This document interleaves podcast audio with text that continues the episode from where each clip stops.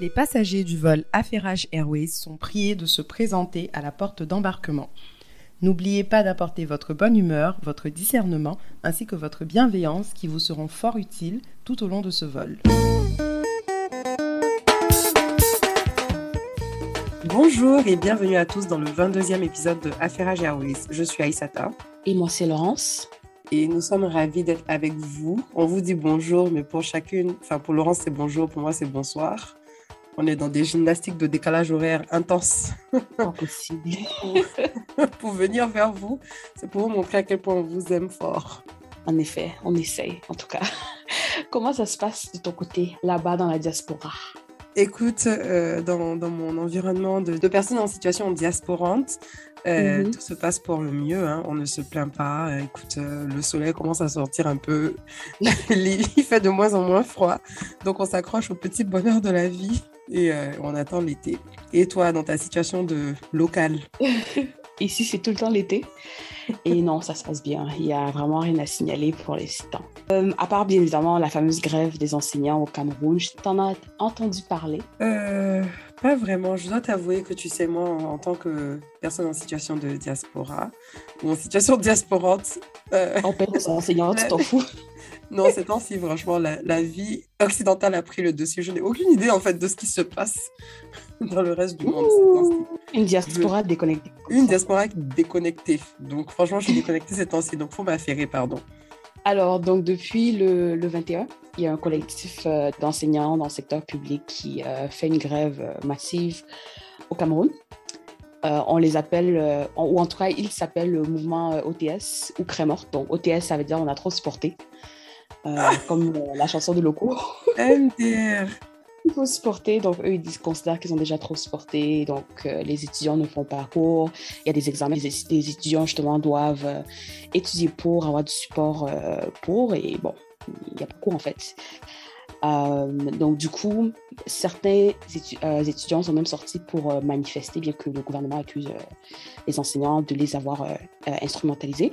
Mais en gros, ces enseignants, ils réclament euh, plusieurs choses. Première, première chose, le salaire. Euh, L'État leur doit plusieurs années de salaire. Et des années, sont, des, des années, oh. Ils sont en train de militer pour un apurement euh, de, anti de la dette. Et on estime que la dette est à peu près 180 milliards de francs CFA, donc 275 millions d'euros. Ils n'ont qu'à oublier. en fait. Mais, mais, en fait, le, ce, qui est, ce qui est quand même assez euh, dommage, c'est que dans, des cas, dans les cas les plus moyens à graves, il y a des enseignants qui ne sont pas payés sur des périodes de 10 ans, 15 ans, voire 20 ans. Tu vois? Mais comment tu vis en tant qu'être humain quand on ne te paye pas pendant 15 ans? Ben, en fait, comment ça fonctionne au, au, au Cameroun, c'est que tu es affecté. Donc, quand tu sors de, l'école, je pense que ça s'appelle ça l'école normale, tu es affecté dans, dans, une localité. Et en fait, c'est après que le gouvernement te paye. Après un an, généralement. Mais ce après n'arrive jamais. Donc, en fait, le premier problème, je pense, même au niveau du gouvernement et de la société camerounaise, c'est qu'il faut revaloriser euh, le métier parce que c'est, les enseignants sont devenus je trouve que leur métier est presque clochardisé mmh. euh, parce que dans la plupart du, du, temps, on retrouve, on se rend compte que l'enseignant n'a pas les mêmes avantages que les autres euh, fonctionnaires. Et alors qu'ils ont passé bien évidemment des gros concours pour en arriver là. Et justement, je me souviens quand j'étais jeune, l'enseignant c'était un bâtisseur, euh, euh, la jeunesse ne pouvait pas exister sans lui, etc., etc. Donc aujourd'hui c'est pas ça. Et justement, euh, le deuxième pan pour lequel il milite, c'est pour euh, l'intégration des enseignants à la fonction publique.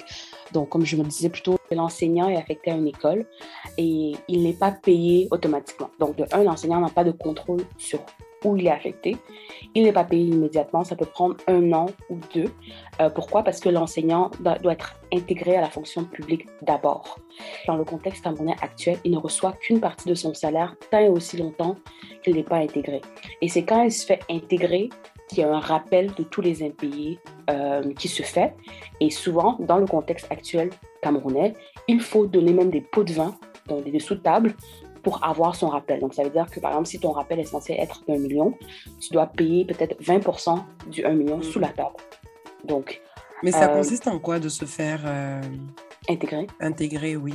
en gros, l'État reconnaît que tu es un de leurs euh, fonctionnaires parce qu'en fait, c'est ça. Pour devenir enseignant, tu passes des concours. Donc, si j'ai bien compris, être enseignant, c'est être comme un autre type de fonctionnaire. Mais le problème, c'est que tu n'as pas le même standard de vie, tu n'as pas les mêmes avantages, tu n'as pas le même respect que, de nos jours en tout cas, que euh, un, un, fonctionnaire. Donc, comme je disais plutôt, on dirait que la profession est pas mal clochardisée, même dans l'approche de l'État. Euh, actuellement. Et justement, pour se faire intégrer à la fonction publique, en gros, c'est, euh, tu fais une demande mhm. et tu dois avoir, tu dois faire un dossier et c'est envoyé à Yaoundé quelque part, je pense à un des ministères, si je ne me trompe pas. Et après, tu reçois bien évidemment euh, un retour disant que tu es intégré à la fonction publique. Et justement, ça, tout ça se fait papier. Et ça me rappelle que, euh, comme je, je, viens d'arriver, comme je venais d'arriver, j'étais allée dans un commissariat de la place pour euh, faire mes papiers. Et j'ai aperçu, par exemple, des souris. Ça, c'est ça, c'est dans mon cas en tout cas. J'ai aperçu des souris rôder autour de la table et la table était remplie des demandes des gens. Et la preuve, c'est que en ligne, les gens ont commencé à poster euh, des photos de dossiers d'intégration qui sont rongés par des souris. Tu vois un peu le genre Qui sont là euh, et tu penses que toi, ton dossier est en traitement, machin, machin. Non, non, non, ils sont ton dossier se fait traiter par les pas. voilà. Et c'est justement pourquoi. Oh, Tom, Tom et Jerry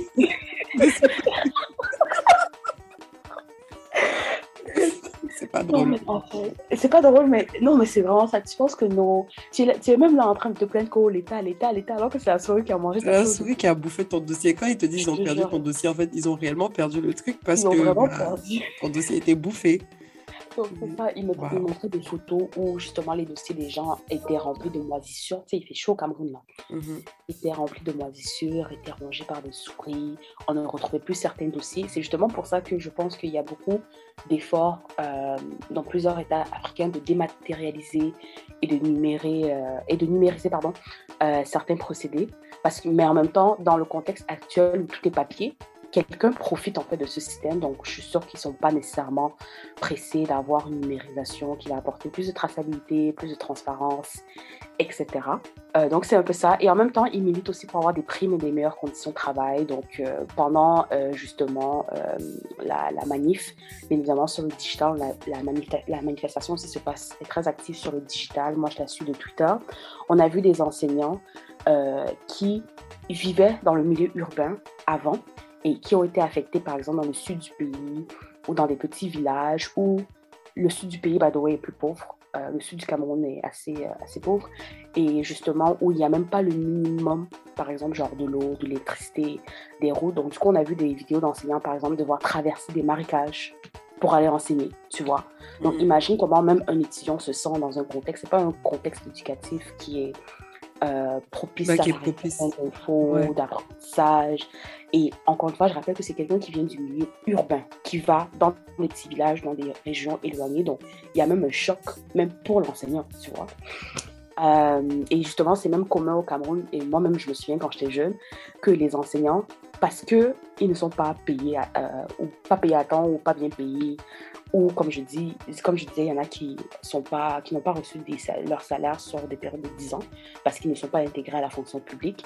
Euh, ils se retrouvent à, à, faire des side hustles, par exemple. C'est n'est pas atypique dans le, dans le domaine euh, de l'enseignement public au Cameroun d'avoir ton enseignant, par exemple, qui vend peut-être des arachides ou des trucs on the side, quoi. Tu vois? Ou même qui, qui te demande d'aller chez lui euh, faire des tâches ménagères ou même d'aller au champ en fait, surtout dans les régions reculées, c'est presque, c'est presque, pas le standard, mais je veux dire, c'est assez commun. Mhm. Et bien évidemment, pour ceux qui étudient dans le secteur privé, euh, l'expérience est bien évidemment euh, complètement différente. C'est pas la première grève euh, au Cameroun, il y en a plusieurs. et ce qui différencie ce mouvement, selon moi, c'est qu'ils sont plus organisés. Mm. Euh, et je pense qu'ils ont pu apprendre des erreurs des anciennes grèves, et aussi de comment l'État manipule un peu l'opinion publique. Parce que dans les autres grèves, par exemple, l'État allait faire culpabiliser, par exemple, les enseignants ou instrumentaliser les parents pour dire, mais regardez comment les enfants sont à la maison. Parce que ça se ressent aussi sur les parents. Les enfants ne vont pas à l'école, euh, ils doivent composer, les, les parents ont déjà payé la scolarité. Donc, avant, on a, on a, et même maintenant, on voit des cas d'intimidation, on voit des cas de manipulation, euh, on voit des cas où, avec les initiatives que le gouvernement prend, on essaie un peu de diviser pour mieux régner, en fait, tu vois, le mouvement même. Et ce qui est intéressant, c'est qu'ils n'ont pas de leader, donc ça veut dire que je sais même pas par où commencer un peu pour, pour les diser. donc, je pense que c'est grosso modo ça. Je pense que c'est important quand même de mentionner ce que le gouvernement est en train de vouloir faire, parce que bon, ils ne sont pas silencieux par rapport à ce qui se passe. Mm-hmm. Donc, en fait, on est dans un pays où le gouvernement ne fait les choses que sous les autres instructions du PR. ok? Donc, euh, le PR a donné ses instructions le 7 mars. Il a demandé qu'on débloque 4 millions d'euros. Alors que je te rappelle qu'ils doivent 275 millions hein, d'euros. Allons 1 million à la fois ou, ou 4 millions à la fois. donc, c'est ça, il a demandé qu'on débloque 4, euh, 4 euh, millions. Et donc, ça, ce sera avec un complément de salaire euh, je pense qu'ils vont recevoir pendant la période des examens. En gros, retourner à l'école parce que les examens arrivent. Euh, il, a il a promis d'apurer de façon progressive les impayés, mais ça, c'est des discours qu'on a déjà entendus maintes fois. Moi, je pense qu'à la bonne camerounaise, là, on est vraiment rendu à un moment où ils doivent mettre, mettre l'argent à terre, carrément, tout l'argent, tu vois. Et euh, moi, je trouve ça vraiment dommage parce que je sais pas si tu as suivi, par exemple, même si tu n'as pas suivi ce qui s'est passé dans le mouvement, je pense qu'il y a un gros cas qui a fait du buzz. Euh, l'enseignant qui s'appelle Amidou, qui est devenu malgré un symbole de, du mouvement. Tu as suivi cette partie? Euh, Non, écoute, euh, non. Je veux même pas essayer de faire genre. Mais rapidement, en fait, Amidou, c'était un enseignant de, de sport dans, du lycée BK dans le nord du pays. Et en fait, lui, il a fait 8 ans, je pense, sans matricule. Et quand on était sans matricule, c'était pas intégré. Et il a fait 10 ans sans salaire. Donc, du coup, pourquoi il est devenu euh, le visage du mouvement? C'est parce qu'on a montré des photos avant et après de, lui. Donc, avant, quand il n'était pas enseignant, et après. Et bon, quand il est devenu enseignant, on voit visage maigre, euh, corps frêle. Donc, euh, et la photo a fait du buzz il était très malade, donc il est décédé faute de moyens. Et je pense qu'il était allé au Tchad ou au Nigeria, un truc comme ça, pour se soigner. Il est mort euh, là-bas. Donc, pour dire qu'en fait, la malgouvernance vraiment euh, tue, littéralement. Ouais. Donc, c'est un peu ça. Et pendant ce temps, bien évidemment, il y a des enfants, des ministres de ton côté là-bas, hein, qui étudient dans des grandes écoles, qui se lavent les mains avec le champagne, etc. Euh, qui... Qu'est-ce que j'ai fait? Qu'est-ce que j'ai à voir dans les enfants de ministres qui se lavent les mains Non, non, je veux dire de l'autre côté. Le champagne, même pour boire, on cherche. tu pour dire qu'on va se laver les mains avec. Non, mais comme pour dire en fait qu'ils ils mettent leurs enfants dans les meilleures conditions, dans des contextes où leurs enfants ne fréquenteraient jamais les écoles publiques, même ici, tu vois. Et c'est parce qu'ils savent que c'est un peu comme les chefs d'État qui vont soigner à l'étranger, parce qu'ils savent que dans leur pays, il n'y a pas le minimum dans des domaines clés, que ce soit l'éducation, que ce soit la santé, etc. Et euh, pendant ce temps, même au, Zimbabwe, il y a 135 000 enseignants qui, qui n'enseignent plus euh, pour des raisons salariales aussi. Euh, pendant ce temps, aussi, euh, le gouvernement du Zimbabwe a décidé que, gars, on ne vous paye plus en dollars américains, on va vous payer dans notre monnaie. Ben, et si tu gagnais 500 dollars, maintenant tu gagnes 60 dollars. Je suis comme, of course, les gens vont manifester. Oui, bon, les gens vont manifester, mais bon, je vais revenir sur le cas du Cameroun après, mais dans le cas du gouvernement zimbabwe, ils ne peuvent pas se permettre de faire autrement. Leur, leur monnaie a perdu toute sa valeur. Mm. S'ils se mettent à payer les gens en dollars américains, ils vont pas s'en sortir en fait, malheureusement. C'est le genre de situation où le pays entier en crise, donc tout le monde va, va subir la crise à son niveau. Mais euh, ce que j'entends de la crise, ou en tout cas des, des manifestations du côté du Cameroun, mm. c'est des manifestations qui se passent au Cameroun, certes, mais franchement, toutes les choses dont ils se plaignent sont des choses qui se passent partout ailleurs dans les pays, en tout cas de l'Afrique de l'Ouest, de ce que je mm. sais, et puis de l'Afrique centrale aussi, parce que quand je pense à la Côte d'Ivoire. Ça, c'est juste des anecdotes. Mais juste en termes des conditions dans lesquelles les gens étudient, c'est n'importe quoi. Parce que j'étais allée au village en 2020 ou 2021, je ne sais plus en tout cas. La dernière fois que je suis allée au village. Au euh, village, où on prend l'avion pour arriver là. C'est ça hein? Moi, je sais pas de ma faute si le système aérien de mon pays est développé. Non, mais tu peux aller, tu, tu prends l'avion pour aller dans la ville la plus proche et ensuite tu dois, pour arriver au village même, c'est soit la voiture, soit la moto. Euh, et du coup, le village est peut-être à moins d'une heure de l'aéroport quand même. On est chanceux de ce côté-là.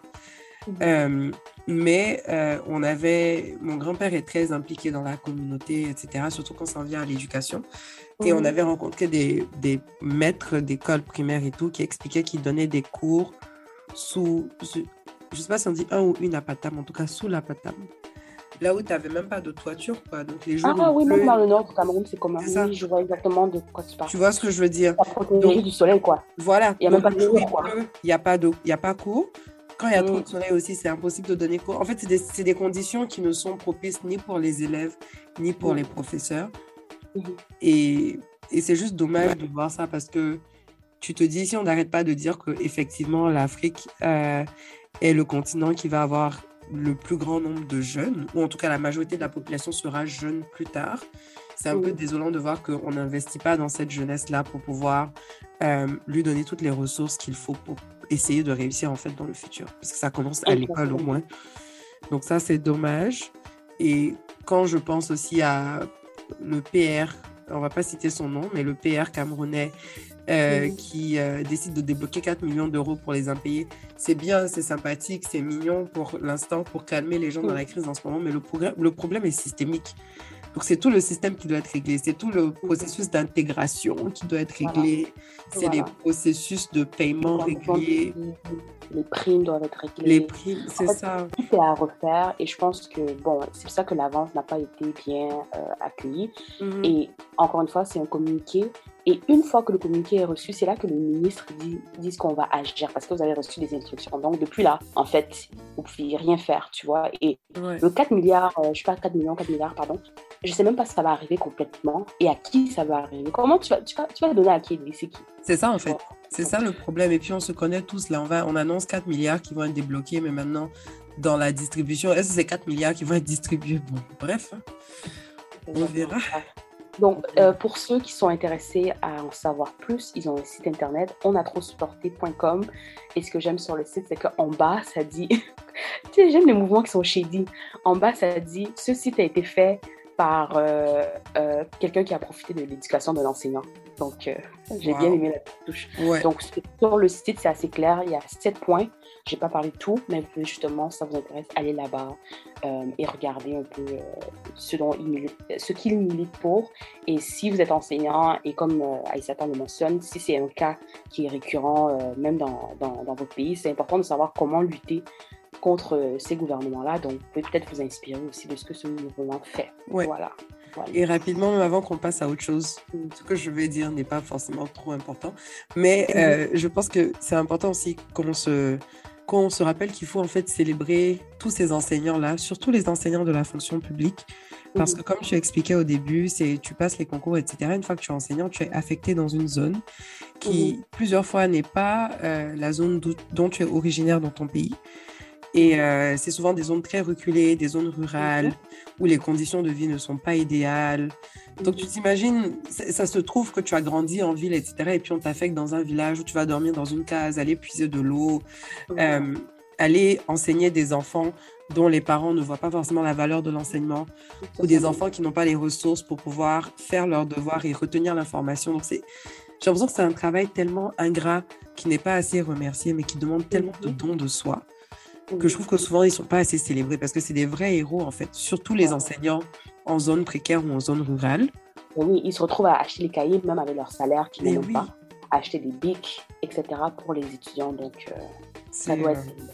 C'est énorme. Donc tout ça pour dire vraiment, les enseignants, on pense à vous, on vous célèbre.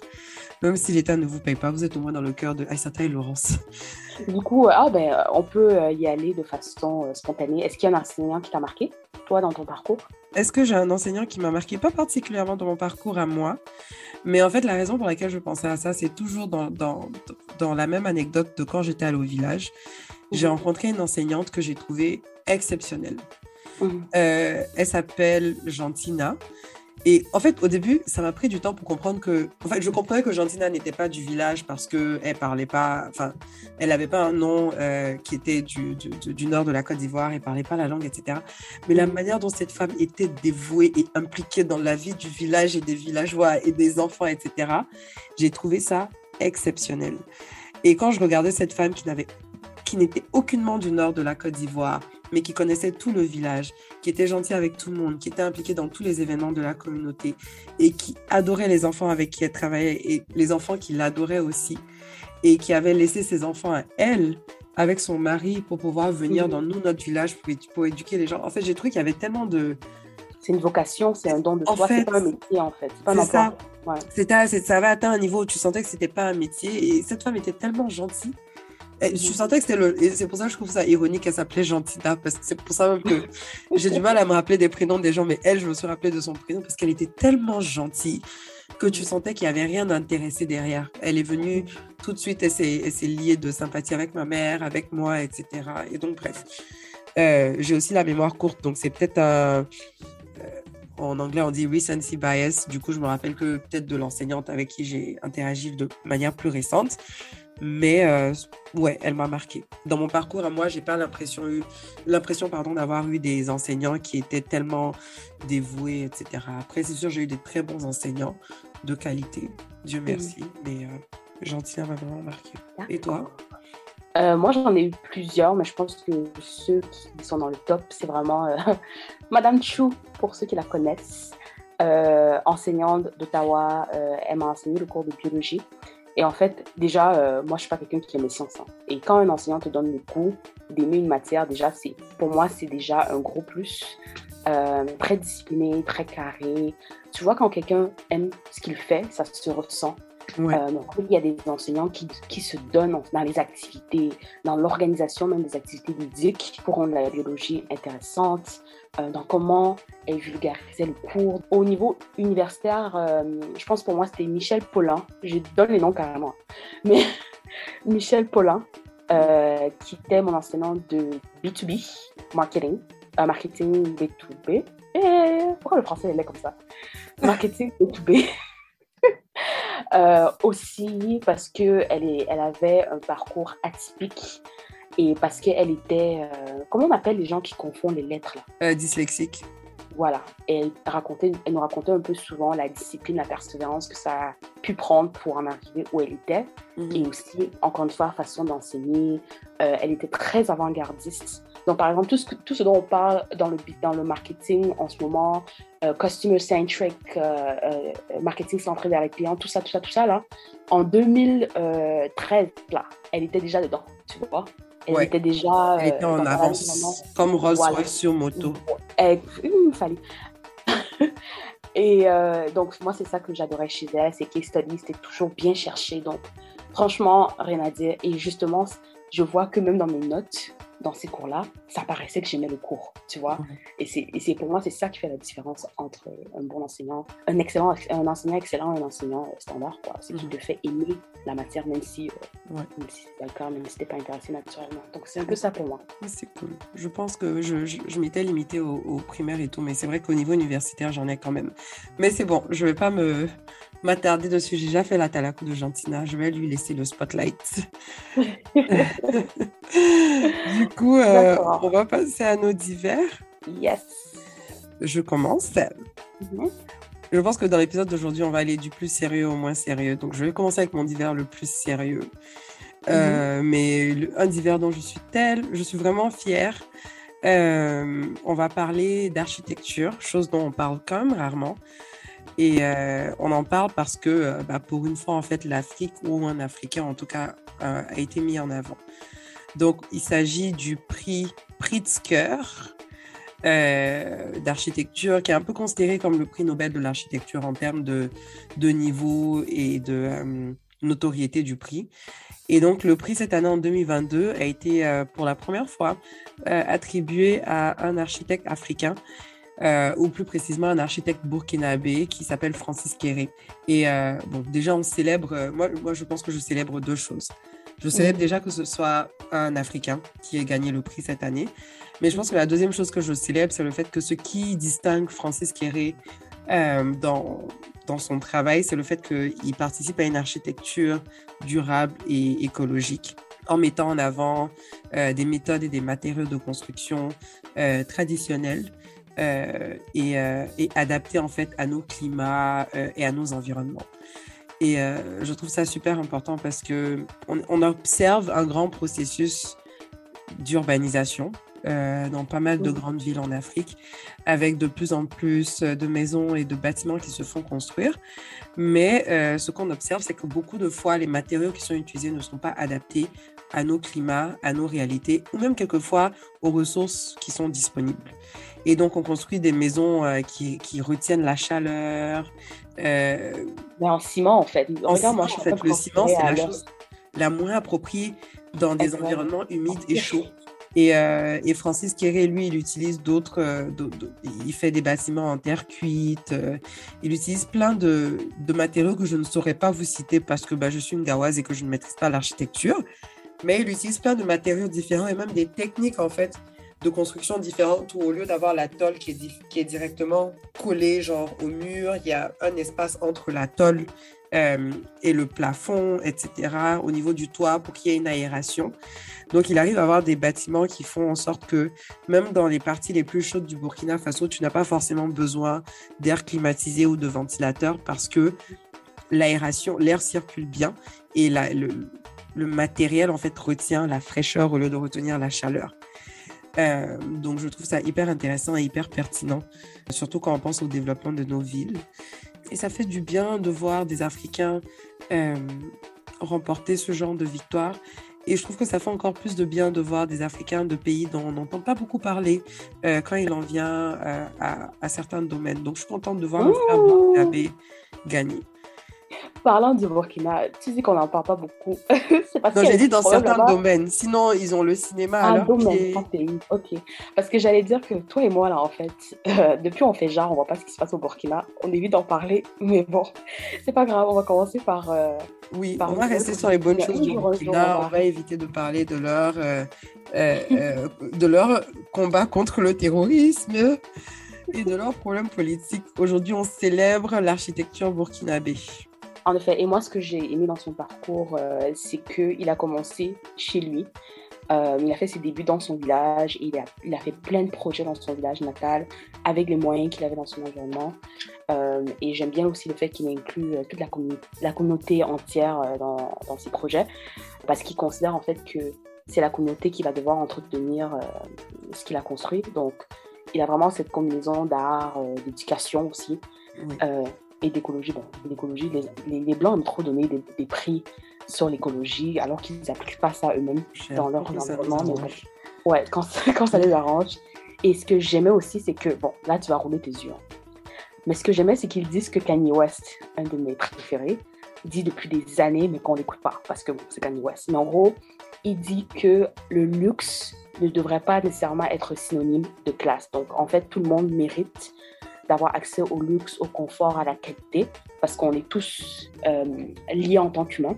Mhm. Donc, en fait, vraiment, cette, cette, idée de vouloir changer le paradigme qu'on a de ce qui est luxueux et de démocratiser l'accès à la qualité qui soit associée au luxe. Donc, moi, je pense que c'est top, en fait.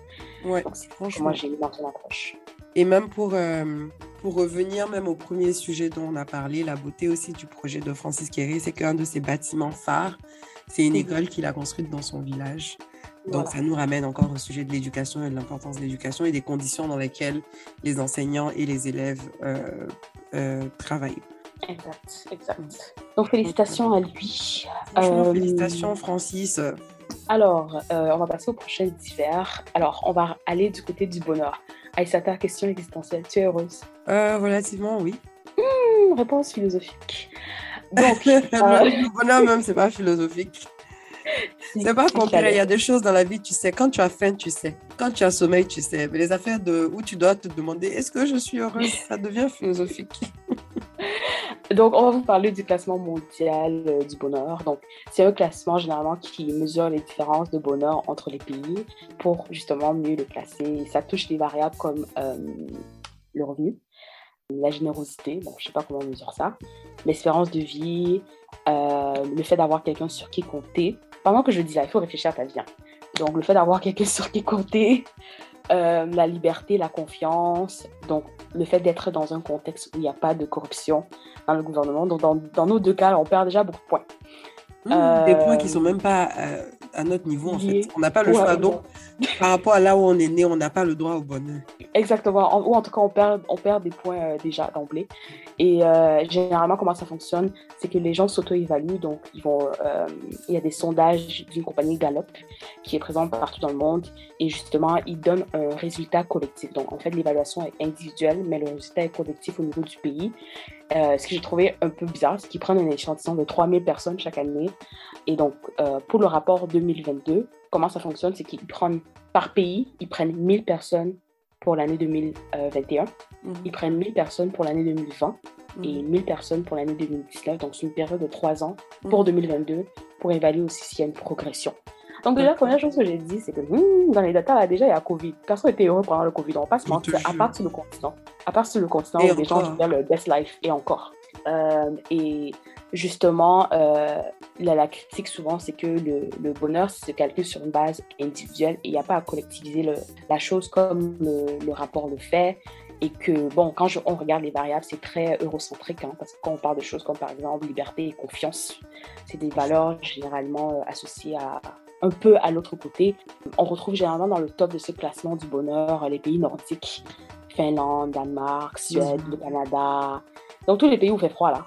Euh, déjà, moi, je pense que c'est un scam parce que tu vas pas me dire qu'il n'y a pas un lien entre la météo et le bonheur. Il faudrait que ce soit une des variables, la température. Mais dans ce cas, ça aurait été euh, les pays chauds, non, qui auraient été plus heureux. Ben justement, moi, c'est ça que je me, je me, disais.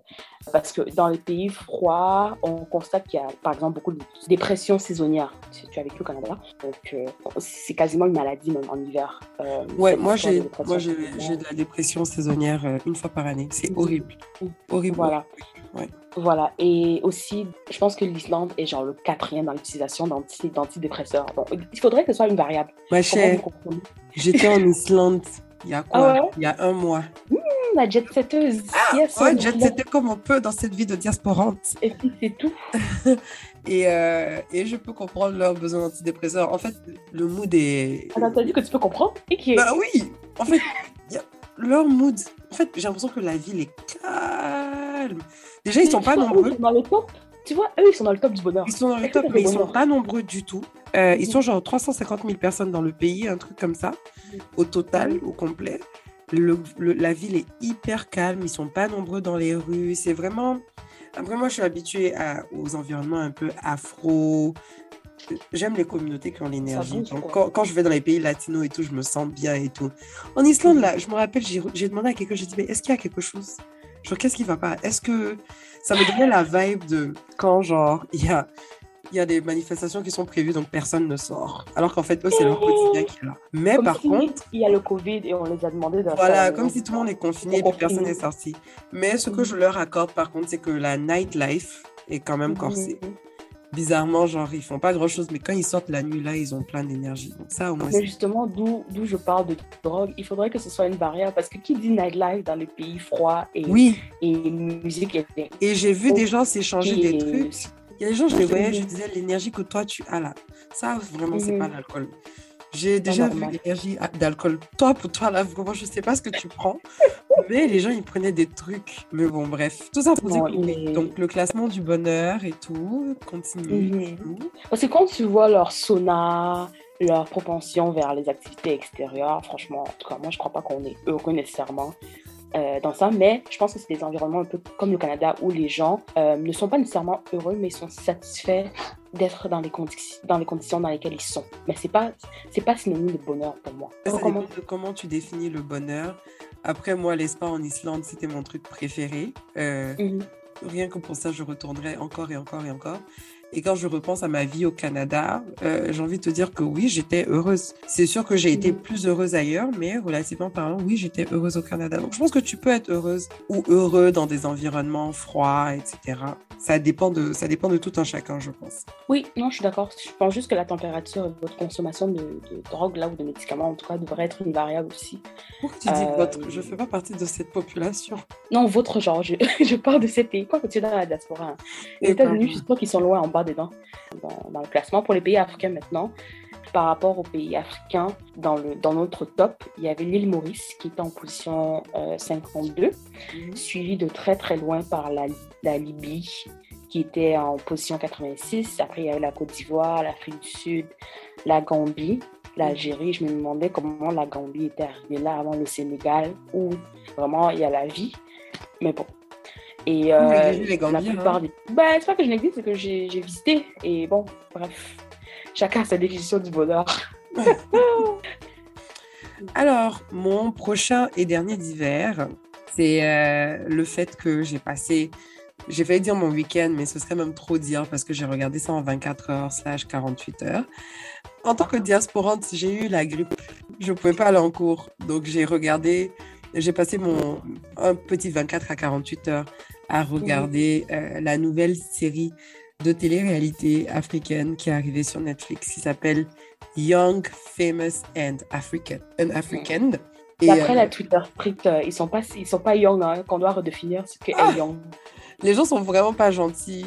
Moi déjà j'avais hâte de regarder parce que j'aime beaucoup la télé-réalité. Je trouve que je ne veux même pas justifier pourquoi j'aime la télé-réalité. En tout cas, en fait, on est pareil là. On aime un peu cracherie là. Être Franchement, ça me fait plaisir de regarder des gens qui ont beaucoup de drama inutile dans leur vie, qui se battent, euh, qui, qui, qui, ont des disputes. ça me fait plaisir. Donc, j'avais hâte de regarder ça parce qu'on n'a pas beaucoup de télé-réalité africaine aussi dans ce genre-là. Tu sais, on a Big Brother, etc. Mhm. Mais dans le genre où on va suivre des gens riches, machin, il n'y en a pas beaucoup. Et euh, donc, j'ai passé mon week-end à regarder ça. Et donc, euh, je voulais faire un petit debrief rapide. Je ne vais pas rentrer dans trop de détails parce que je ne sais pas qui a regardé, qui n'a pas regardé. Mais j'avais quand même un certain nombre de choses à, je suppose, relever euh, mhm. sur le sujet. Je pense que ma, la première chose que j'ai à relever, c'est peut-être une frustration que, que, que, je vois dans beaucoup, beaucoup, beaucoup de domaines. Mhm. C'est qu'en fait, je suis fatiguée que l'Afrique soit, soit limitée à deux, trois pays, en fait. Vous n'allez pas venir nous faire une série qui s'appelle mhm. Young, Famous and African et puis nous montrer que... Déjà, c'était principalement des Sud-Africains pour commencer. Ensuite, euh, quelques Nigérians. Mhm. Après, euh, tu avais une un Tanzanien, une Ougandaise. Déjà, est-ce que c'est des gens connus Parce que c'est Young quoi et African Young, famous and African. Est-ce qu'ils sont, est qu'ils sont jeunes Est-ce qu'ils sont famous? Ok, voilà, on va décomposer même le nom. Est-ce qu'ils sont jeunes? Ils sont relativement jeunes. Je sais pas, pour vous, c'est quoi la jeunesse? Moins de, ben, c'est moins de 30 ans au moins de 30 oh, bon, bon, ils sont, ils sont, ils sont pas young. c'est vrai que dans les contextes africains, avec nos présidents qui, qui, considèrent que la jeunesse est 75 ans et moins. Bah, c'est ça, en fait. Euh, Donc, dans ce contexte-là, ils étaient jeunes. C'était des gens qui étaient dans leur trentaine.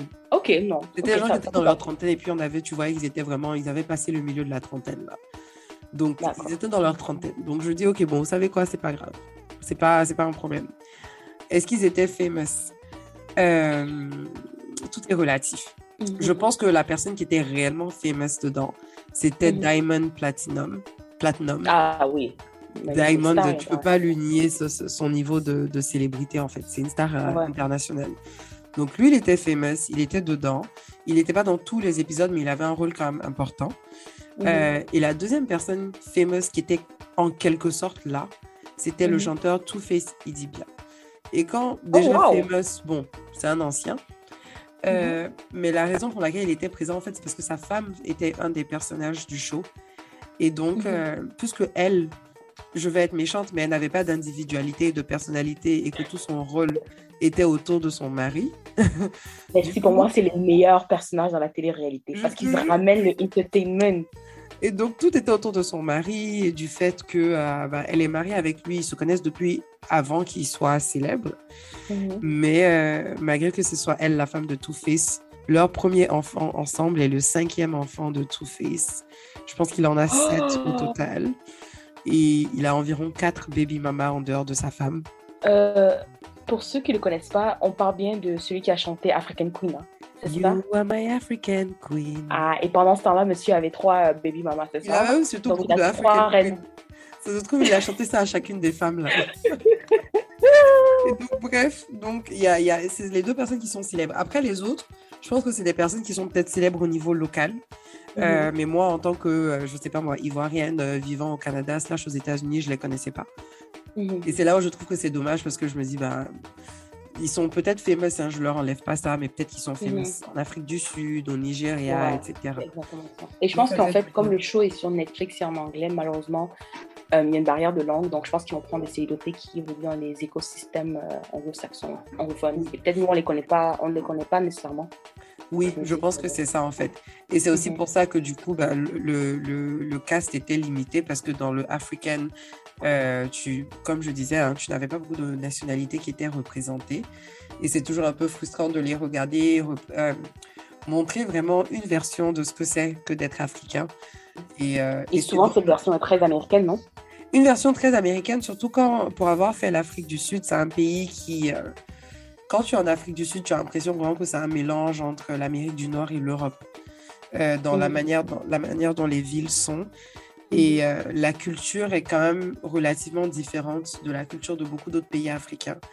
Donc, je trouve qu'à la limite, ils auraient fait le show au Kenya et ils l'auraient fait en Tanzanie, ils l'auraient fait même au Nigeria. Ça aurait donné une vibe très différente. Donc je trouve que c'est dommage aussi d'appeler quelque chose africain et, de montrer vraiment qu'une petite partie de ce que c'est que d'être africain. Mais bon, on va pas se plaindre, il y a de la représentation dans les médias, on accepte. C'est juste que j'ai hâte en fait du jour où on va arrêter d'appeler les choses africains. Je ne voulais pas qu'ils appellent le truc Young, Famous and Nigerian and South African. Mais je me dis peut-être que euh, l'origine africaine n'avait pas sa place en fait dans l'appellation de, de, de, la télé-réalité. Non, surtout par rapport à l'audience. L'audience de Netflix qui va regarder ça ne sera pas nécessairement africaine, ça peut être blanche et du coup, dans un peu comment on raconte l'histoire du continent, ça peut être dangereux. Donc je comprends entièrement euh, ton point. Et même quand ils ont fait des télé-réalités, parce que moi, franchement, quand je vous dis j'aime ça là, même quand ils ont fait la télé-réalité des riches asiatiques à LA là, oh, Blink, Empire. Euh, c'était pas, c'était pas euh, Bling Asians in LA, genre. Tu mhm. vois, et je trouve que même là, ils avaient réussi à, donner des connotations peut-être asiatiques, etc., sans forcément mettre dans le titre asiatique. Et j'espère vraiment qu'un jour, on pourra aspirer à ce genre de, de titre euh, dans notre réalité parce que ce n'était pas présent. Et bon, je vous invite à regarder et à voir. Il y a beaucoup de gens qui se sont plaints parce qu'ils ont trouvé que c'était hyper scripté, chose qui est vraie. Ah. Ça manquait beaucoup ça de... Se sentait? je trouve que oui. Mais ça, personnellement, moi, c'est une critique que j'ai avec la télé-réalité de nos jours, en fait. Je trouve qu'en général, dans le genre télé-réalité, c'est de plus en plus scripté, c'est de moins en moins authentique, ce qui fait que les intrigues ont l'air de moins en moins réelles parce que souvent tu écoutes l'intrigue, tu vois la raison pour laquelle les gens se battent, tu dis mais bien vous, n'avez pas de problème en fait. Genre, un petit truc que tu mets là et tu lances la chaise sur elle et tu, comprends pas en fait, c'est pas logique. Et donc c'est hyper scripté et c'est ça qui est dommage parce que je me dis bon, ils auraient pu mieux faire. Mais en même temps quand tu ramènes dans une même ville une dizaine de personnes ou bien huit personnes, je me rappelle pas, qui n'habitent pas forcément dans la même ville, etc. Il faut que tu crées les intrigues. Elles ne vont pas se créer toutes seules parce que tout le monde, les gens de la télé-réalité ne se connaissaient pas tous à la base.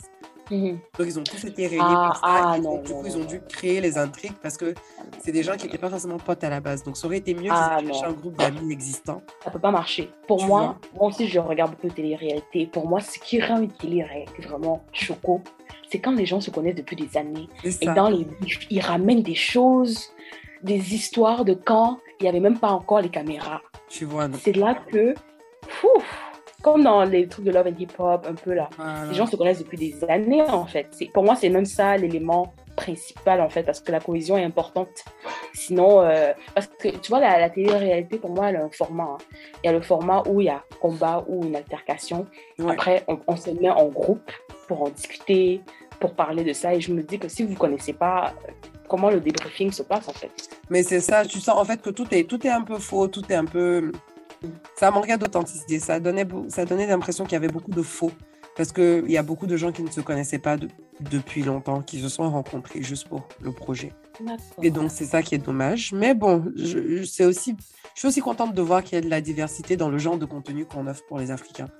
Donc, peut-être que ça va continuer comme ça. J'ai entendu dire qu'il y a The Real Housewives of Lagos qui a commencé. Ça, j'ai pas regardé. Ah oui, il y a Chioma Goodhair dedans. Je vais. C'est juste que, en fait, pour celui-là, il n'est pas disponible euh, sur des grandes plateformes, donc il faut aller chercher euh, et télécharger euh, de façon illégale pour mhm. trouver. C'est pas, pas sur Netflix, si j'ai bien compris. Sur non, c'est pas sur Netflix. Je pense que c'est sur une plateforme de streaming sud-africaine ou un truc comme ça. J'ai pas encore cherché à regarder, mais en tout cas, on verra. Quand on va regarder, on va venir vous dire. Si tu n'as pas d'autres divers, on va passer aux crushs musicaux. Moi, j'ai rien d'autre. Hein. Je pense que c'était assez. Hein. Ouais, je pense. Hein. Alors, aujourd'hui, là, j'ai beaucoup de mhm. crushs, même il faut que je choisisse. J'en ai au moins trois. Donc, tu as écouté la musique? J'ai écouté de la musique en esti. Vas-y, hmm. choisis. Je dois choisir. Je peux pas donner deux. Hmm, vas-y alors. Ou trois. Non, laisse, je, laisse, non, je trois. Non. Pas abusé. Oh là là. Bon, en vrai, si je dois vous donner un crush, mhm. c'est une chanson de. Euh, ah non, ouais, elle est relativement nouvelle.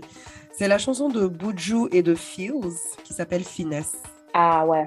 En fait, cette chanson, je pense que je suis sensible à toute musique qui demande à un groupe de personnes de chanter ensemble. Toutes les vibes chorales, façon. Là. Mhm. Dès que tu mets ça dans ta chanson, quelle que soit la chanson, c'est bon. C'est bon. Mhm. Tu m'as dans la poche.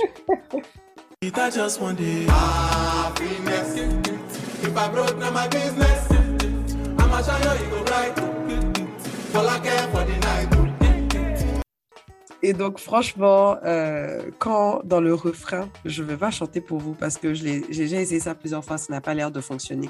Non, et dans le refrain, quand tu as tout, je ne vais pas appeler ça une chorale, mais quand tu as vraiment tout le monde qui est en mode Ah, finesse, oh mon Dieu, mon cœur tremble, mon cœur vibre, mes émotions sont prises. Donc, euh, j'aime beaucoup la chanson. Je trouve que. Euh, mais Boujou est en feu là, parce qu'il a même sorti une autre chanson Italie aussi qui est très bien. ah, euh, celle-là, je la connais pas. Je vais l'écouter juste après. Mais la finesse là, elle est dans le top de presque toutes les playlists afro. Ah non, mais elle est trop bien. Elle est trop bien. C'est pas pour faire ma meuf, hein, mais je vais vous expliquer quand est-ce que j'ai entendu pour la première fois et puis ça m'a touché. Mhm. C'est pas vraiment pour faire le malin. Mais j'étais sur un bateau. Et en fait, la réalité, c'est que je, je, je, ne suis pas tout le temps à l'aise en bateau. Et il y avait énormément de vagues. Et donc, je trouvais que le truc était, c'était vraiment, genre, j'étais accrochée au bateau là, comme si ma vie tenait à ça. Et euh, les gens sur le bateau étaient en mode, ah, venez, on va mettre de la musique et tout. Chacun n'a qu'à choisir une chanson. Et une des filles, justement, elle a choisi Finesse. Et donc, je me rappelle qu'au milieu de ma détresse, mhm. j'ai entendu le refrain avec tout le monde qui était en mode, ah, Finesse. La peur s'est envolée. Et ouais. je me suis concentrée sur la chanson. J'étais même en train de Shazam en mode c'est qui qui chante et tout. Et là, je me suis dit, c'est ça le pouvoir de la musique. C'est ça une bonne chanson. Et depuis lors, j'écoute ça quatre fois par jour. C'est aussi ça avec toi. C'est quand tu aimes une chanson, tu dois abuser quoi. Quatre fois par jour comme moi. J'abuse pas. Le matin, quand je m'habille. Ensuite, le même matin, quand je vais en cours. À un moment mhm. donné, euh, dans la journée. Et puis, un, un autre moment quand j'étudie. Je sais pas, ça fait quatre minimum. Ok, d'accord. Et du coup, c'est quoi ton, ton deuxième euh, crush? Alors, mon deuxième crush, euh, il est d'une évidence parce que je suis une fanatique et que j'ai donné, j'ai décidé de donner tout mon argent à chaque mhm. projet que Ayana Nakamura et Damso feront. Et donc, ils ne peuvent pas faire une chanson ensemble et puis je vais pas aimer.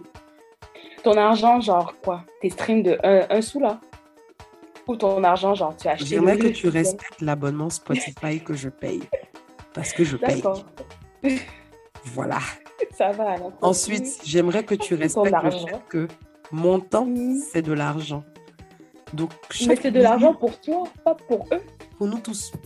Chaque minute que je passe à faire quelque chose, c'est de l'argent. D'accord. D'accord. Ok. Donc, des mhm. de Aya Nakamura et Damso, on va pas mhm. se mentir, Aya Nakamura ne se réinvente pas. C'est toujours les mêmes pailles. Ce n'est rien de révolutionnaire. Ça fonctionne. C'est la même sauce qui fonctionne là. Voilà. Voilà. La sauce est pimentée, euh, il ne faut pas rajouter quoi. Exactement. Donc euh, c'est mon deuxième crush que j'ai vraiment. Elle par contre je l'ai écoutée en boucle, là. genre je l'ai écoutée jusqu'à. C'est seulement parce que Finesse est venue la détrôner que j'ai arrêté.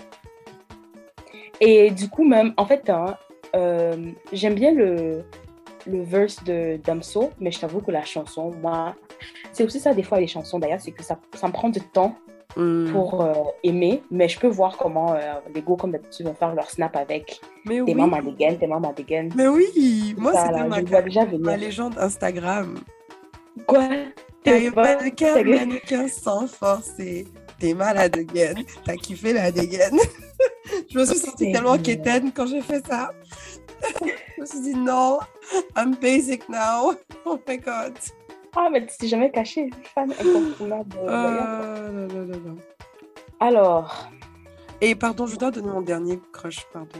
Et, et donc, on va mettre les trois dans la playlist. Ah, non, franchement, Aya, il y a beaucoup d'Aya dans la playlist. hein. On, on peut, on peut ne pas mettre Aya dans la playlist. Franchement, vous connaissez Ouais. la route pour trouver Aya. On va mettre Finesse. Le deuxième, en fait, je trouve que c'est important parce que c'est un de mes artistes préférés dans le monde mondial. Et Mhm. Stromae ne peut pas sortir d'album et puis je ne vais pas venir donner mon crush. Déjà, Ah ouais, on j'adore. n'a même pas parlé de cet album. hein. T'as vu? L'album en entier est excellent. C'est du Stromae tout craché. Il fait tout ce qu'on aime, des textes pleins de profondeur euh, qui te font réfléchir, mais qui te font danser. Donc, tu décides comment tu veux écouter la chanson. Si t'as pas envie d'écouter les paroles, t'écoutes pas les paroles. Si t'as envie d'écouter, tu vas réfléchir. Donc ça, c'est génial. Euh, je trouve que chaque chanson est bien, en fait. C'est le genre d'album où j'ai eu du mal à choisir une chanson préférée parce que je les aime toutes. Euh, je vais juste donner le nom d'une chanson euh. Parce qu'il faut en choisir une. Mais sinon, franchement, je vous invite à écouter l'album au complet et en ordre. Les affaires de vous écouter Hey, les albums en shuffle. On fait pas ça. En ordre. vous avez entendu votre copilote. Voilà. Oh. Et donc, je vous donnerai la chanson Fils de joie. Euh, je n'en dirai pas plus. Je vous, je vous, euh, je vous encourage à écouter. Ben voilà. Pourquoi tu vas pas nous en dire plus? T'as oublié les paroles? Ça parle de quoi? Euh, parce que je Oui, regarde, elle a en train de taper son clavier. son clavier. Frénétiquement. Pourquoi tu me, pourquoi tu m'affiches Je me rappelle juste que j'aime cette chanson. J'ai pas besoin d'expliquer pourquoi. Allez, allez vous. Non, non, non, parce que quand je fais ça, tu, tu me rappelles à l'ordre ici tout le temps. Que oh, pourquoi tu aimes la chanson, machin, machin. Il faut aller regarder. Parce que c'est ça quand tu sens trois croches, t'as pas de souvenir de- du troisième. Oh my god. Ok, bon, tu sais quoi? Scratch that. Mon crush sur cet album, c'est plutôt Non, la solacitude. Parce que ça, je peux en parler. Ouais, La ça, ça, elle est très solacitude. bonne celle-là. Elle est très bonne celle-là. Ce qui me tue, c'est l'ennui. Est-ce qu'on finira ensemble? Le célibat me fait souffrir de solitude. La vie de couple me fait souffrir de lassitude. Elle est magnifique. Euh, et euh, là, je En pense tout cas, que moi, j'ai, je, je me suis vue dedans. moi aussi, malheureusement. c'est comme ça que. C'est vraiment triste. En gros, c'est euh, je pense que la phrase phare Mhm. de la chanson, c'est Le célibat me fait souffrir de solitude, mais la vie de couple me fait souffrir de lassitude. Yes. Euh, je vous laisse deviner dans quelle partie je me suis reconnue. Ah, non, moi, Hashtag je me jeune demoiselle recherche un mec mortel. Bref. Ah, donc tu recherches un, un mec mortel. Non, moi je me retrouve dans les deux parce que ouais, je me trouvais dans les deux. Et je pense que ça même ça parle beaucoup euh, à notre génération de façon générale quoi. Ouais. On veut être en relation, quand on est en relation, ça me fait chier. En gros. Ouais. On se lasse de tout et on se lasse très vite. Ouais. Donc, Et voilà. euh, du coup, est-ce que tu recommandes l'album Ah, mais je le, je le recommande euh, en esti, en tabarnak. Genre, c'est quoi une vie sans Stromae? Je sais pas, je, je comprends Euh, pas. Je sais pas, on vivait très bien avec son album. Non, je blague. moi, je, moi, je, moi, je vivais pas bien. C'est comme si mon cœur battait pas de manière régulière. Eh, donc depuis 4 ans ou c'est 5 ans, je sais pas pourquoi. Oui Donc, je devrais toujours aller écouter l'ancien album. Moi, franchement, euh, l'album était ok. Euh, je m'attendais, je sais pas pourquoi, à plus. Et euh, je trouvais qu'il y avait des thèmes, pas nécessairement lourds, mais que j'ai pas envie d'écouter ça tout le temps, en fait. Je sais pas. Je peux comprendre que t'as pas envie de- d'entendre parler de dépression. Ouais, et- en fait, je pense que je d'envie dans, dans le vibe de la dépression, en fait, pour certaines chansons. Et je suis juste pas dans ce vibe actuellement. Donc, pour moi, euh, Je vois. Moi, en tout cas, ça se prête bien. euh, Je le mets pour étudier, etc. J'arrive à l'écouter facilement. tu étudies sur Solacitude. Ah, mon cher, faire comment? J'ai étudié sous le son de mes, de mes réalités. Euh, alors, de mon côté, euh, donc du coup, est-ce que je peux donner deux croches Oui, tu peux donner deux. Mais L'épisode, ça va être long. hein. En tout cas, souffrez de nous écouter. souffrez de nous écouter. Alors, déjà, je, je trouve qu'on parle beaucoup de l'album de. C'est quoi Assa Achat Achat. Achat. D'achat. Et c'est assez. C'est assez mérité. C'est que l'album n'est pas. euh, est plus pour moi du côté du jazzy afrobeat. Et en fait, elle fait la musique qui est euh, musicalement correcte. Donc, on sent que c'est une musicienne ou en tout cas qu'elle respecte les codes musicaux. Euh, mais je pense que l'album, on ne parle pas assez. Et je suis biaisée. hein. Mais pour moi, ce type n'a pas un mauvais album jusqu'à aujourd'hui. Adekunle Gold. Ah oui, Lui, il a sorti Catch Me If You Can. Et moi, je Mhm. me dis, je le dis pour les grands fans de Made, euh, c'est quoi, Made in Lagos? Si Mhm. vous avez aimé cet album, vous allez adorer aussi celui-là parce que c'est un peu dans, dans la même lignée, dans la même vibe. Euh, alors, mon crush cet album, franchement, j'aime tout. Il y a peut-être une ou deux chansons que j'aime moins, mais euh, il, a fait, il, a, il a livré la marchandise. Et euh, celle quand même qui se démarque pour moi, c'est Masseni. Mhm. Cleanse my soul,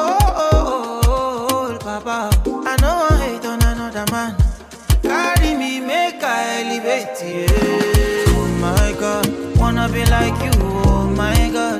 Euh, donc, c'est vraiment une vibe très chill, euh, où en fait, il part de. J'ai oublié en, fait la, la traduction parce que quand je l'ai écouté pour la première fois, je suis allée rechercher les paroles. Mais en gros, comment le diable ne va pas la voir euh, et qu'il et qu'il reste euh, focalisé en fait sur ce qu'il doit faire euh, et qui il est en tant que personne. Je pense que c'est grosso modo ça les paroles. Euh, encore très très dans la lignée lounge, Oui. bien en, tra- en travaillant. En tout cas, franchement, l'album est excellent et euh, il y a vraiment beaucoup de stand-out. hein. One Woman, moi je trouve que c'est tellement rare ou en tout cas apprécié en 2022 qu'un homme s'autodéclare qu'il est un homme à une femme. Et en tout cas, donc beaucoup de stand-out dans l'album, fortement, fortement, fortement, fortement recommandé. Je suis très d'accord. Euh, J'aimerais juste savoir pourquoi est-ce que tu as dû descendre Mago Acha pour dire que tu aimes Adekunle. Je Non, je trouve pas la balle perdue qu'elle a prise en fait. Non, c'est pas une balle perdue en fait. C'est juste que je trouve en fait qu'il y a des équipes de certains artistes qui font un meilleur travail que d'autres. Du coup, j'avais l'impression que la- l'album de Asha, parce que veut, veut pas, ils sont dans le même marché. Donc oui, on va comparer, veut, veut pas. Pourquoi? Parce que c'est le même, c'est peut-être pas la même audience, mais c'est la musique qui s'écoute dans, des mêmes environnements ou dans des mêmes moods. Et pourquoi je parlais de Asha, c'est parce que publiquement, bon, c'est vrai que ça fait longtemps qu'elle n'a pas sorti un album, elle a fait beaucoup de travail avec ses équipes dans presse, dans tout ce qui est presse, dans tout ce qui est relations publiques. Elle a sorti un podcast, même un épisode de podcast avec euh, Joey, euh, Joey je pense. Euh, donc je vois quand même beaucoup de euh, de- d'engouement médiatique. Mais ce que je trouve dommage, c'est que j'ai l'impression que au niveau d'Adekunle Gold, je sais pas avec quel label il est, mais je n'entends pas parler. Et pour moi, l'album est aussi excellent. Je parlais de ça parce qu'on en a parlé, je pense, l'épisode passé aussi. Euh, quand elle a sorti son single, je pense que c'était ton crush, si je ne me trompe pas. Euh, bon, c'était mon crush l'année dernière. Là, en fait, moi, j'ai beaucoup aimé son album, donc j'ai d'autres crushs. Ça m'a, j'ai d'autres crushs sur son album actuel que je ne vais pas mentionner là, sinon on va dire que je parle trop. Ah, Mais du coup, c'est pour ça que je suis en mode Mayana. Genre, j'ai écouté ça, comme j'écoute tout de manière obsessive. J'ai vraiment oui. écouté ça de manière obsessive au point où là, quand j'entends, je suis même dégoûtée. je suis en mode, c'est bon, j'ai trop écouté. C'est ça, en fait, pour moi, quand des artistes sont dans les mêmes espaces, c'est naturel de les comparer. Il y a une raison pourquoi on compare toujours Whisky et Davido alors qu'ils font même pas le même style de musique. C'est parce qu'on estime qu'ils sont dans le, Dans le dans le même. même euh, malheureusement. Ouais, je vois ce que tu veux dire. Je mettrais quand même pas. Bon, là, je, je, je, je commence à dériver un peu, mais je pense que je mettrais pas Achat et Adekunle dans le même bateau. Euh, parce que quand tu regardes la discographie de Achat, ça a toujours été un peu plus en mode euh, jazzy, soul, etc. Il y a des gros Mhm. efforts d'actualisation dans son album actuel où tu sens en fait que elle essaie de parler à l'audience de Made in Lagos qui aime en C'est fait. pour ça que les avant, je l'aurais pas mis. Maintenant, je la mets dedans parce qu'elle a clairement fait un album Afrobeat Un avec des influences jazz. Oui. mais beaucoup, beaucoup même des, des, des arrangements musicaux, c'était pas en fait le achat qu'on connaît. Je, je sais exactement de quoi tu parles. Oui, Ça, et, c'est et vraiment et pour en fait, je pense qu'elle est dans un. L'impression que j'ai, c'est qu'elle veut changer de public. Parce que le public typique de Asha, c'est le public world music là. Euh, Voilà. et et c'est comme si là, maintenant, elle veut dire Ok, d'accord, mais maintenant que les gens s'intéressent à l'afrobeat et tout, je veux un public plus jeune, un public plus actuel. Et du coup, dans ces, et un, mais un public qui reste très euh, axé sur la qualité de la musique. Et même quand tu regardes ses featuring, elle n'a pas fait des featuring avec n'importe quel artiste de Afrobeat. Elle a fait des featuring avec Amaré, qui reste très niche, avec euh, The Caveman, avec, bon, Whisky de la base. Elle a un autre featuring, je sais plus avec qui, mais tout ça pour dire que je... Elle- en tout cas, je trouve ça très intelligent, ce qu'elle est en train de faire. Mais la raison pour laquelle je Mhm. pense qu'on parle plus d'elle et de son Mhm. album en ce moment que, par exemple, l'album de Adekunle, c'est pas- pour la raison que tu as citée. Ça fait tellement longtemps qu'elle n'a pas sorti d'album et ses autres Mhm. albums ont été tellement des best-sellers que c'était un album qui était relativement attendu comparé à des Kunle dont l'album dernier, euh, c'était il y a un an. Et donc, et, et- il a sorti de la musique de manière assez régulière entre son album dernier et puis l'album actuel. Donc, en quelque sorte, on est en mode, ok, cool, tu vois. Mais je pense quand même qu'en termes d'excellence, même s'il a sorti un album il y a un mois, ça mérite. Quand un album est bon, là, je, Oui. je veux dire au-dessus de la moyenne, en fait, on devrait en parler. Et comme je dis, pourquoi je mets à ça dans la conversation C'est parce qu'elle a décidé de faire du afrobeat. Donc, naturellement, on va te comparer avec des artistes afrobeat comme Wizkid. Oui, tu mets tes doigts un peu comme Mais- elle n'est pas exactement. C'est ça, elle fait de l'afrobeat jazzy, mais à la fin de la journée, elle, Elle veut fait du jazz à influence afro. Parce qu'en fait, à la fin de la journée, elle veut se positionner dans cette catégorie. Donc, du coup, dans cette catégorie, on va comparer avec qui? On va comparer avec Whisky, Boujou, euh, euh, Ouais. euh, en fait. Et c'est là où c'est intéressant parce que je me rends compte en fait que même si du coup, tu vois l'album Made in Lagos, Mhm. je le mettrais pas dans l'afrobeat. Sauf si on considère que l'afrobeat est en train d'évoluer et que c'est ça la- le, le nouveau son de l'afrobeat. Mais je mettrais pas Made in Lagos dans l'afrobeat. Boujou, je le mettrais pas dans l'afrobeat. J'ai l'impression qu'il y a une nouvelle catégorie d'artistes là. Je sais Mhm. pas comment on va appeler le son de leur musique, mais tu sais, c'est Mhm. c'est très jazzy. Afro-vibe. Afro-vibe, je sais pas. Mhm. Mais dans ma tête, tu vois, quand on me dit Afrobeat, je pense encore au P-Square ou aux anciens Davido. Ou même Davido, même fait- lui, il n'a pas changé. Davido. Oublie le mot afrobeat. Je veux dire, ils font de la musique qui se retrouve dans le même mood ou dans, la même, dans les mêmes sonorités. Donc, Made in Lagos, Catch Me If You Can, l'album d'Assa. Si Oui. tu écoutes, Oui. dans la même vibe de relaxation, Mhm. Euh, donc c'est un peu ça, et c'est pour ça que moi j'ai justement comparé ces, ces deux-là et ces 100%. trois-là. Bon, moi j'ai l'impression que Made in Lagos a comme presque. euh, pardon, le Soundman Volume 1 a vraiment comme créé une nouvelle vague, vague de, de musique afrobeat qui se veut plus relaxante. Mhm. Euh, mais oui, il faut, il faut, il faut comparer. Donc bref, euh, je veux juste dire à l'équipe euh, d'Adekunle Gold de se réveiller, quoi. Vraiment, il dormez C'est peut-être une question de budget, mais il n'en reste se Ouais. réveiller. Bon, l'épisode est assez long, donc je vais garder mon deuxième crush pour la prochaine fois, mais ce sera un, un Ghanéen. Bon, je vous donne un avant Ce sera un quoi? Un Ghanéen, un artiste du Ghana. Ah, ok. Je pensais que tu allais dire ce sera une Ivoirienne et elle s'appelle Aïsata. Femme ne chante pas, elle essaie de chanter, ça donne pas, ouais. ça donne pas, elle a pas de dégaine. Maman a des gaines. Maman a des gaines. Bref, pardon, je nous fais atterrir. Alors, En fait, atterrir. Imagine, franchement, si les épisodes étaient en vidéo, ma tête aujourd'hui, ça ne va pas. J'ai tellement sommeil. On va atterrir, pardon. Du Avant coup, d'atterrir, la playlist s'appelle euh, Coup de cœur Atterrage Airways. Elle est disponible euh, sur Spotify et euh, Apple Music. Et faites comme Aïsata, allez dépenser votre argent là-bas, vous dessus. Euh, donner euh, justement, écouter les sons. Et euh, je pense qu'on l'a nettoyé, donc voilà, on a gardé la crème de la crème pour vous. Et vous pouvez toujours suivre le podcast sur tous nos, toutes les plateformes de streaming et sur les réseaux sociaux sous Affairage Airways. Et Voilà, ça fait longtemps qu'on n'a pas reçu de commentaires sur Apple Music, là. Euh, sur Apple Podcast, pardon. Donc, euh, n'hésitez pas, lâchez-vous, en fait. Dites-nous tout ce que vous aimez, même ce que vous n'aimez pas, il n'y a pas de problème. Mais faites Ah, maintenant tu veux que les gens disent. Moi, quand j'avais dit ça, tu m'avais ramassé. hein. voilà. Faites-nous des commentaires, interagissez. Et j'ai cru entendre que maintenant, on peut laisser des étoiles sur Spotify. Je n'ai pas testé. J'ai entendu ça quelque part. Si c'est le cas, sur le podcast ou sur les playlists? Sur les podcasts. Ah, ok. Tester. Bon, je sais pas si ma, ma source, bon, c'est peut-être du fake news, hein, je ne sais pas. Mais Ta si c'est quoi la street Ah non, tu peux. Tu peux. Tu peux rate le show. Je viens de le faire.